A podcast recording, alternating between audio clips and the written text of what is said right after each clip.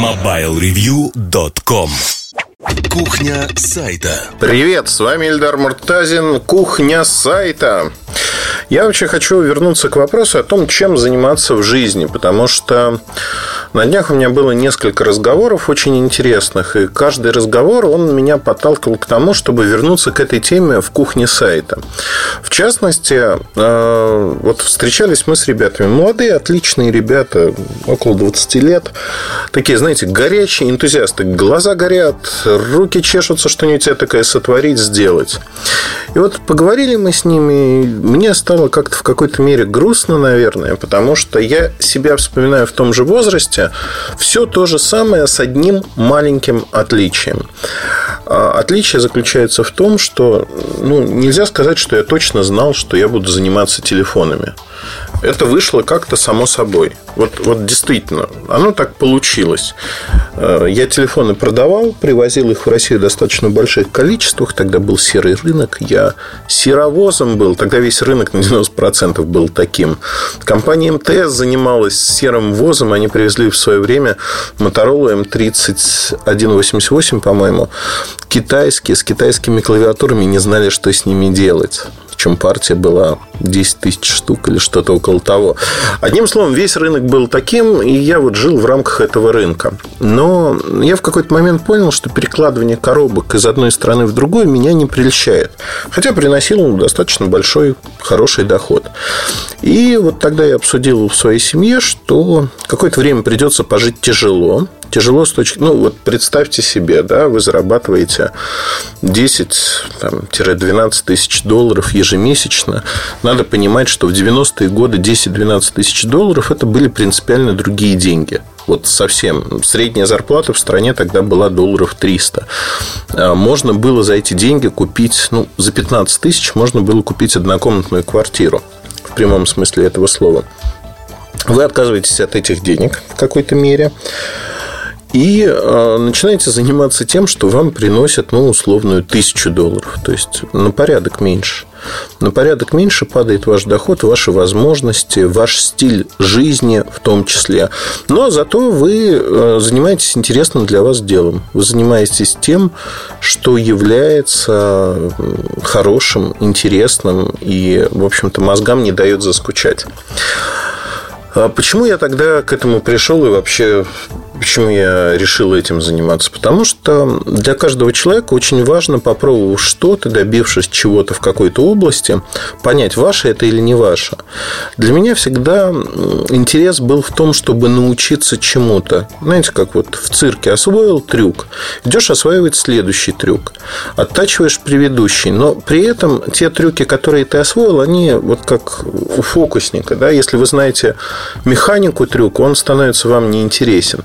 Если вы не знаете механики, ну, тут уже вопрос, да, хотите вы ее узнать, докопаться до того, как делать этот фокус или нет.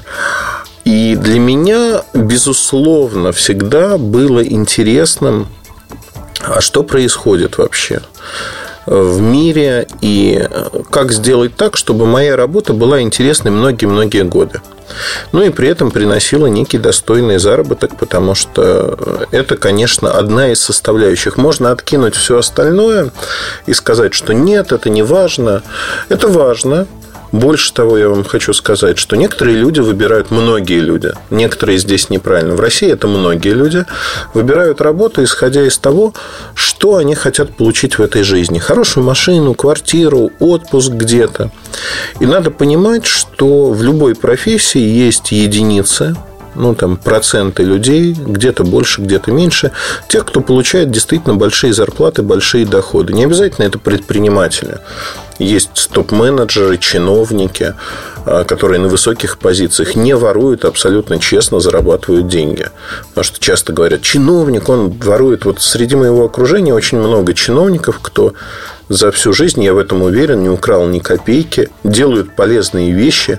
И относиться ко всем чиновникам под одну гребенку – это то же самое, что все, сказать, что все блондинки – это женщины легкого поведения.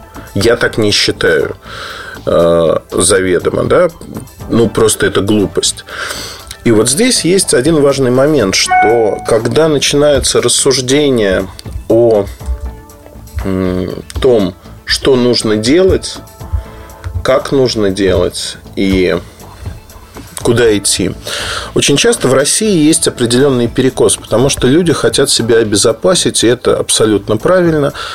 Они э, хотят получить изначально карьерный рост. Карьерный рост, когда вы понимаете, что вас ждет впереди. Возможно, это связано с тем, что наша жизнь в какой-то мере не устроена. Возможно, это связано с тем, что эта неустроенность проецируется на все сферы, ну, причем какая неустроенность? Э, СМИ, медиа очень часто воспитывают кризис, еще какие-то вещи. Это все, безусловно, присутствует. Но поверьте мне, что нет ни одной страны в мире такой идиллии, в которой вы приедете, и у вас все будет распланировано четко, и вы будете знать, что у вас будет вот всегда вот такой доход, ничего не случится. Такой гарантии в жизни никто не может дать. Где-то лучше, где-то хуже. Мы живем вот в таких условиях, которые мы можем для себя тоже изменить глобально. Ну, вот как жители страны мы можем многое поменять в ней. Это абсолютно реально. Вопрос просто в том, хотите вы э, этим заниматься и тратить часть своей жизни на это, или вы хотите просто сидеть на диванчике ровно на попе и обсуждать, как все плохо, как все нехорошо и почему людям у нас не дают подачки в виде там, пособий социальных, еще чего-то больших, чтобы они ничего не делали и ровно сидели на диване. Вообще, если вы посмотрите на всякие экономические труды, посвященные а, населению, социуму в разных странах за разные исторические периоды, то неожиданно окажется, что победить природу человека или победить один из основных физических законов а, практически невозможно любая система стремится к состоянию покоя. А, в отношении человека это обозначает очень простую штуку, что мы всегда стремимся быть ленивыми, потому что для нас это некое сохранение энергии. Чтобы не быть ленивыми, ну, есть одна, исключительно одна штука, которая может вывести вас из этого состояния. Вам должно быть интересно, у вас должна быть сверхидея, хобби, если хотите. Вы должны гореть своим делом. С работой не всегда так получается.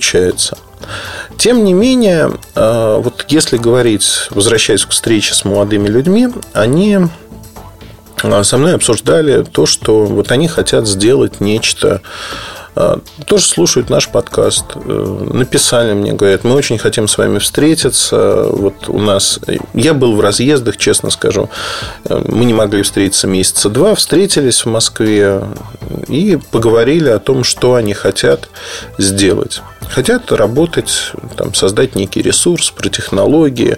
Я им абсолютно откровенно рассказал все, что про это думаю, дал какие-то советы а, в практической плоскости, но при этом попытался их отговорить. Не потому, что я боюсь конкуренции.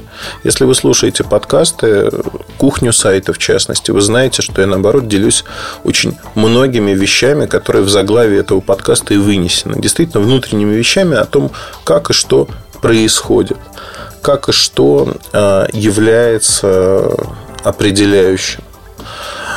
Здесь, наверное, очень важно понимать то, что будь я сегодня, вот будь я там, перенесись из 97 -го года, наверное, в год 2016, ну, почти 20 лет, да, машина времени такая вперед. А занимался ли бы я телефонами, технологиями именно вот в таком аспекте, как это получилось? Наверное, нет. Наверное, нет по одной простой причине, что да, это интересно, но этот рынок уже развит, есть достаточно большое количество игроков, можно занять свое место, можно потолкаться локтями, можно стать интересным. Но это не то рынок, не те медиа, которые будут расти, расти агрессивно. То есть есть огромное количество новых ниш, в которых можно играть очень успешно. Биотехнологии, химия, органическая в первую очередь, новые компоненты. Это все настолько интересно, что действительно здесь есть рынок. А при этом обратите внимание, какое количество научно-популярных изданий пытается появиться на свет за последнее время. Они тоже, ну, люди, которые стоят за этими изданиями, они тоже осознают, что что-то происходит, и вот надо туда бежать.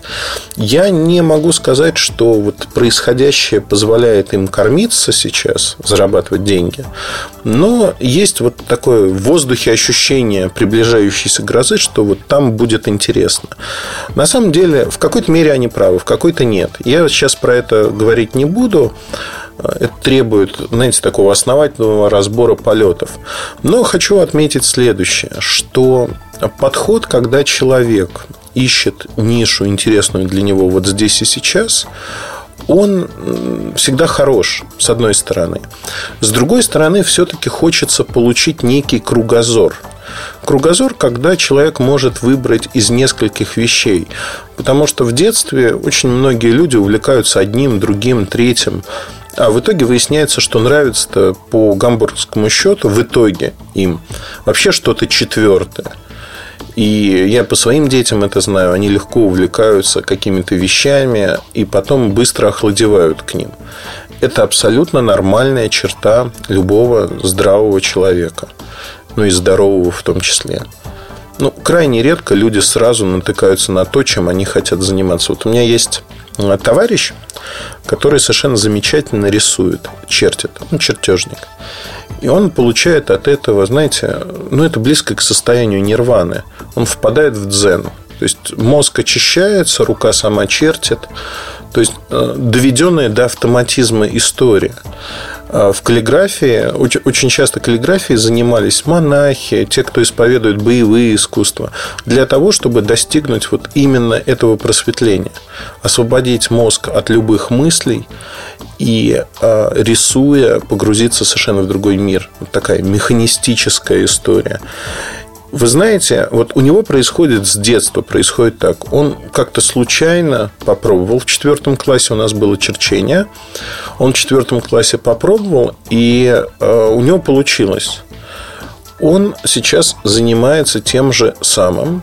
Я честно скажу, вот я был в шоке. В шоке от того, что у человека ну, мне казалось, да, компьютерные системы, а, кады всевозможные, которые создают чертежи.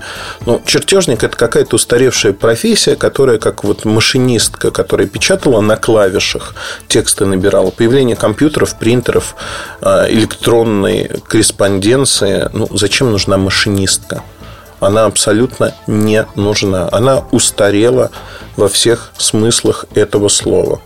Поэтому, как мне кажется, а, с одной стороны, да, это устаревшая история, с другой стороны, история очень интересная тем, что он нашел себя в жизни.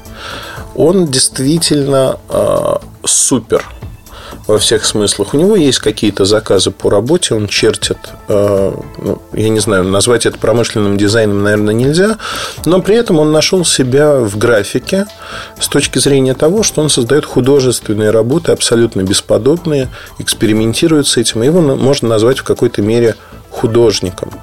У меня очень теплое к нему отношение. При этом, перед тем, как записывать этот подкаст, я набросал просто некоторые факты, которые хочу вам рассказать. Позвонил ему, что называется, и спросил, а могу ли я вот назвать твое имя, могу ли я рассказать о том, что вот есть такие замечательные картины, такие хорошие работы, просто из вежливости. Потому что я знаю его очень давно и ну, по понятным причинам. Мы общаемся меньше, чем хотелось бы. Тем не менее, я задал этот вопрос. И меня ну, приятно удивило, наверное, то, что он сказал. Ты знаешь, ну, не хотелось бы, если тебе очень нужно, конечно, ты скажи, покажи там мои работы. Но вот мне не хотелось бы, я же это делаю не для денег, я это делаю для души, для себя. Мне, меня от этого прет. Мне это не нужно, чтобы вот ко мне какое-то повышенное внимание было.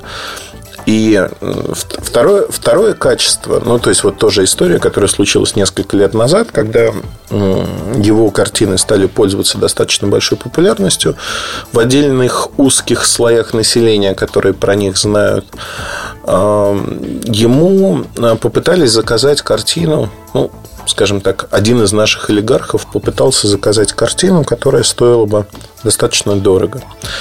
А, там история анекдотическая. То есть обычно как происходит? У него картины стоят ну, там, каких-то денег, не, космических абсолютно нет. И он э, эти деньги, ну, вот, как бы рассчитывает, исходя не из того, сколько ему нужно, а сколько это стоит, сколько стоит его время, сколько стоит его работа. Он там рассчитывает, сколько часов он потратил на ту или иную работу. Его вполне это удовлетворяет, потому что он получает некий образ жизни. Вот. И человек, который пришел к нему и сказал, там, ассистент этого э, финансового такого магната, он сказал, что вы понимаете, мы хотим вам заплатить. Мы понимаем, что вы берете вот столько, а мы хотим вам заплатить ну, там, в пять раз больше. Потому что а, ну, у вас очень хорошие работы, они нравятся, давайте выходить на другой уровень, что вы сможете продавать их вот после этой истории в пять раз дороже. Ну, потому что все будут смотреть на него, к вам посыпятся заказы, и вы будете брать больше денег, тем более, что для него это важно, что он купил не что-то там за какие-то смешные для него деньги, а купил стоящую работу, и они будут дорожать. Давайте мы вас выведем на новую орбиту арт-рынка. И вот мой товарищ, мой друг, он отказался от этого, сказав, что он делает это не для того. Он делает не для того, чтобы там, условно стать миллионером. Он делает, потому что ему это нравится. Э, это просто обычная позиция, которая человека, который с ним договаривался, поставила в тупик.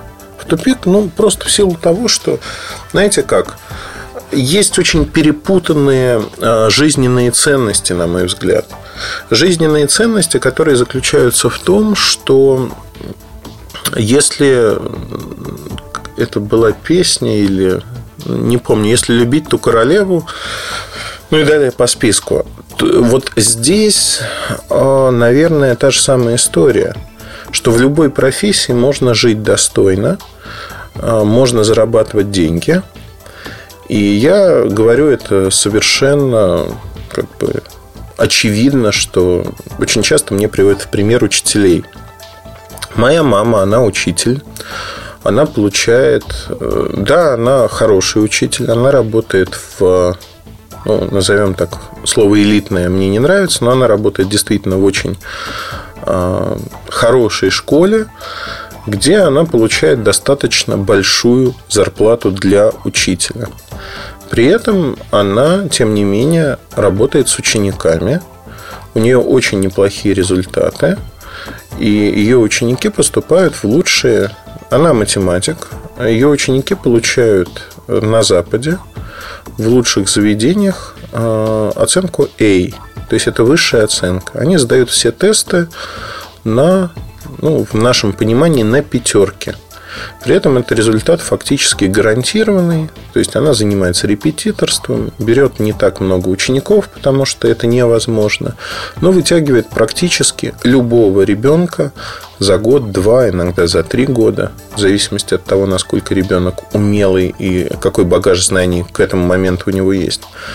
И в какой-то мере создает его судьбу, потому что математика – это один из самых сложных тестов, и на Западе она котируется высоко. То есть дети, которые пытаются, ну там неважно, где они будут учиться, в Лондоне, в США, в других странах, тем не менее тесты им нужно сдавать. И вот ее подготовка, она позволяет это сделать. Это стоит недешево. Тем не менее, можно говорить о том, что ну, она могла ровно сидеть, в общем-то, и не заниматься этим. Более того, ну, там, обеспечить и ее жизнь достойную, да, я мог и могу, в общем-то. Но у нее характер, склад характера таковой, что она без дела жить не может. И вокруг меня, меня окружает огромное количество таких людей. Там наша бабушка, педиатр, которая в 90 лет а, имеет внутренний моторчик для того, чтобы... Она уже не лечит, слава богу, детей, потому что трудно добираться куда-то. Она не за рулем в свои 90 лет. Тем не менее, она постоянно консультирует, постоянно в сложных случаях дает а, рекомендации, к ней обращаются, то есть ее помнят. Это происходит постоянно, ежедневно. То есть вот э, у нее не, нет такого, что, знаете, как э, Старики часто говорят, я не востребован, вот мне, причем старики как, условные старики, 65 лет, это ну, молодость, что называется. А у нас люди как-то а, они стихают, они не востребованы. И вот эта невостребованность, она убивает намного сильнее, чем все остальное. Потому что человек изначально в своей судьбе, он а, распоряжается, каждый человек волен распорядиться своей судьбой самостоятельно. Когда вам говорят о другом, что есть какое-то государство, есть какие-то люди, которые вот за вас все решают, это все неправда это все, знаете, такие лживые речи, которые пытаются вас сбить не просто с пути, а пытаются создать у вас преграды. Преграды, которые не позволят вам добиться чего-либо, не позволят вам а, добиться хороших результатов, не позволят сделать что-то принципиально хорошее. Для себя, в первую очередь, и для своих близких, наверное. Вот. А очень часто люди в это верят, почему-то создают сами... Вот каждый для себя создает тюрьму в своем мозге. Он сам себя отгораживает перегородками и говорит, вот этого я никогда не смогу сделать. Но это неправда. Любой человек имеет возможность сделать все, что угодно. Вопрос времени, вопрос желания, вопрос ресурсов, которые вы должны приложить. В частности, мотивация это делать. И здесь, конечно, получается так, что вот если посмотреть на жизнь человека, то в самом начале, когда вы находитесь, вам выбор тяжелый стоит. Кто-то случайно в какую-то профессию попадает, кто-то целенаправленно туда идет, и оказывается, что это совсем не то, о чем вы думали. Это не то, как это выглядит. То есть мы зачастую оцениваем профессии извне, мы не знаем внутренней кухни. Сегодня, в отличие от моей молодости, Хотя я молод, 40 лет – это только начало жизни, как сейчас я понимаю. Хотя там в 15 лет мне казалось, что мои родители в 40 лет, ну, если не глубокие старики, то очень-очень уже не молодые люди. А сейчас все кажется совершенно иначе. Ну и, наверное, в 60 я буду говорить о том, что о, 60 это только начало жизни. Тем не менее, никогда не поздно что-то поменять, и не важно, сколько вам лет, важно другое чтобы э, вот эти изменения, они происходили, знаете, не как а, такие метания под э, воздействием внешних факторов. Когда вы мечетесь, ничего хорошего в этом не происходит. А когда вы понимаете, осознаете, что я это делаю потому-то, потому-то. Вот это здравый подход называется. Вы взвешиваете все риски, взвешиваете, насколько вам интересно будет этим заниматься, насколько велика вероятность дойти до определенных высот, что вы готовы сделать, чтобы до них дойти, как вы можете учиться, то есть какая перспектива роста. И здесь, конечно же, ну вот для молодых людей сегодня раздолье. Раздолье с точки зрения того, что они могут понять и выстроить свою карьеру ничуть не хуже, чем на Западе. А, Все, возможно, начинается с образования. Это дает очень большое подспорье. Тем не менее, Россия удивительная страна, где и не имея образования, можно добиться очень-очень больших высот в разных областях, начиная с бизнеса, заканчивая чем-то другим. И в итоге получить все равно это образование, когда придет осознание того, что оно нужно просто. И когда люди говорят о том, что институт, университет – это для меня потерянные годы, они абсолютно ничего мне не дали. Я очень жалею, что я там был. Я понимаю, что с этими людьми я работать не буду по одной простой причине. А, любое высшее образование дает мне даже не столько знания по конкретной теме. Они тоже, безусловно, присутствуют. Это инструмент того, как можно мыслить. Это инструмент критического мышления, инструмент для того, как в этой жизни оперировать теми или иными данными. Это инструментарий. Вам не дают молоток, пилу или еще что-то. Вам показывают, как вы можете создать молоток, пилу, если вам нужно построить дом, где взять чертежи. Если чертежей нет, как их создать и прочее, прочее. То есть, имея высшее образование, вы можете добиться очень многого. Опять-таки, если вы понимаете, что оно вам дает. Если у вас вот, понимания этого нет, и вы считаете, что это бесполезная трата силы и времени, ну, тут никто, в общем-то, этого исправить не может. Во многом это зависит, конечно, от вашего окружения, от того, насколько правильные книги вы читаете, фильмы смотрите. Но это опять-таки зависит от вас, от вашего ежедневного выбора. Я вам честно признаюсь, что очень часто у меня были периоды, и они наблюдаются в течение всей моей жизни, когда происходит насыщение, я не могу читать. Я откладываю все книги, и неделю, две недели я не читаю практически вообще. А потом начинаю снова глотать книжки. Причем заглатывать следующим образом. Мне нужно сделать усилие, чтобы начать снова читать. Любое умение, оно уходит. Не умение читать, а сама потребность потребность потреблять информацию, потребность находить ее. Вот, э, необходимо себя, э, скажем так, в какой-то мере заставлять заставлять и делать э, это ну, так, чтобы вы понимали, что я вот это делаю по такой-то причине. То же самое есть неинтересные книжки, скучные, академические, которые очень трудно читать. Но в них содержится тоже определенная соль, которую надо понимать. Религиозные книжки, Коран, Библия, Талмуд. Их сложно читать. И нельзя сказать, что это такое, знаете, развлекательное чтиво. Тем не менее, их нужно прочитать, чтобы понимать основы основных мировых религий. Понимать, о чем там вообще речь идет. Не перепечатки или чужие слова воспринимать. Но мы ушли немножко в сторону. А, я хочу сказать следующее, что сегодня молодые люди имеют возможность попробовать себя в разных ипостасях до того, как пойти определиться и пойти куда-то работать. Никогда не поздно поменять свою жизнь. Но для этого все-таки нужно иметь а, основания – нужно иметь предпосылки для того, чтобы вот так поменять, оставить то, чем вы занимались, и броситься куда-то еще. Есть еще один момент, эм, так называемый кризис среднего возраста. Очень часто люди начинают э, заниматься несвойственной им работой, бросают то, чем они занимаются всю жизнь, и говорят, все, теперь я свободен, я буду заниматься чем-то другим.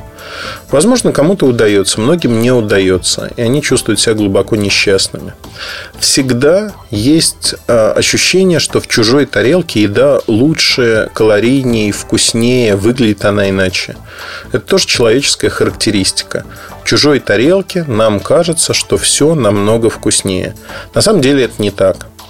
Поэтому везде есть свои плюсы, минусы, проблемы. И с возрастом, когда люди хотят сменить вид деятельности, это выглядит совершенно, ну, на мой взгляд, неинтересно. Они пытаются кинуться куда-то, что-то делать. Есть определенные люди, но их в нашей стране часто называют стартап-менеджерами, вот, которые и построили свою работу над тем, что они выстраивают бизнесы, запускают их, а дальше им становится неинтересно, и они идут снова что-то создавать, запускать. Это тоже вид работы, это вид э, деятельности, но опять-таки они занимаются вот такой деятельностью – и, возможно, в какой-то момент они решат ее сменить и сказать, все, мы хотим остепениться, мы хотим, вот мы сейчас построим бизнес и будем им заниматься. Я думаю, что просидеть они ровно на месте не смогут, потому что им захочется движухи, им захочется того, чтобы все это происходило как-то иначе. И, конечно же, вот сегодня то, что я вижу, то, что происходит на рынке, оно вот происходит именно так. Так, с точки зрения того, что многие люди начинают в кризис особенно метаться. Там, металлурги пытаются производить телефоны, приходят и говорят, давайте мы произведем телефоны. А я им говорю, ребят, давайте в Лас-Вегас на месячишко съездим, потратим пару-тройку миллионов, закутим, фотографировать все это будем. Какие впечатления у нас останутся шикарные. А потом, когда вы потратите эту пару миллионов, вы сохраните деньги, потому что вы не потратите десятки миллионов на то, что не принесет вам ничего ровным счетом. Они обижаются многие. Ну, вот как бы в данном конкретном случае люди не обиделись. И считают, что я тоже охраняю поляну. Вот я работаю с какими-то вендорами, по их мнению, которые не хотят новых амбициозных конкурентов, которые сейчас порвут рынок. А я просто понимаю, что у них нет даже понимания этого рынка. Без понимания этого рынка они потратят миллионы на то, чтобы научиться и потом осознать, что денег там нет. Ну, во всяком случае, для них нет с их подходом. И это, конечно, дорогого стоит. Есть другой пример. Одна крупная международная компания исследовательская. Они продали модным ребятам за 100 тысяч евро отчет о том, как им работать в России, создать как раз-таки производство электроники и прочее, прочее. Вот за трехчасовую встречу во время обеда я рассказал больше, чем было в этом отчете. Не взял с них ни копейки, не потому что я бессеребренник, а потому что ну, мне было жалко людей, которых фактически обманули, там написали ни да, ни нет, так завуалировано, чтобы другие, возможно, отчеты продать. Но факт заключается в том, что люди купили кота в мешке, заплатили за него, а ответ изначально, ну, вот это разговор 15-минутный, в котором можно привести все ограничения рынка для этих людей и объяснить, почему именно вот в этом сегменте именно они, именно их корпорация не может быть успешной. Это все абсолютно нормальная история. Другое дело, что в мутной воде всегда находятся люди, кто пытается половить рыбку. Это, вот эти истории, они иллюстрируют как раз-таки возможность сменить э, вид деятельности просто под влиянием кризиса. Когда наступает кризис, люди начинают метаться. Метаться не нужно, надо стоять твердо на местах, делать свою работу. И, в общем-то, это самое достойное, что можно сделать, на мой взгляд. Теперь, подытоживая этот подкаст, хочу сказать о том, что выбирая то, чем вы будете заниматься, оценивайте сразу несколько параметров. Это и возможные перспективы роста, и то, что вы сможете заработать здесь и сейчас. Если вы впроголодь будете жить, конечно, наверное, это неправильно все-таки без достойного существования, когда вы удовлетворяете свои базовые потребности, ну, жить невозможно. И все-таки ориентируйтесь на то, чтобы вам было интересно. Не гонитесь за рублем здесь и сейчас, за высокой зарплатой ну, относительно высокой, да, потому что очень часто люди говорят, я пошел работать туда-то, потому что там изначально давали больше денег. Но перспектив роста там не было. И через какое-то время э, одногодки этого человека его обгоняют просто потому, что у них забег на более длинную дистанцию. У них есть куда расти. Подумайте обо всех этих моментах и подумайте хорошо, потому что это ваша судьба, это ваша жизнь.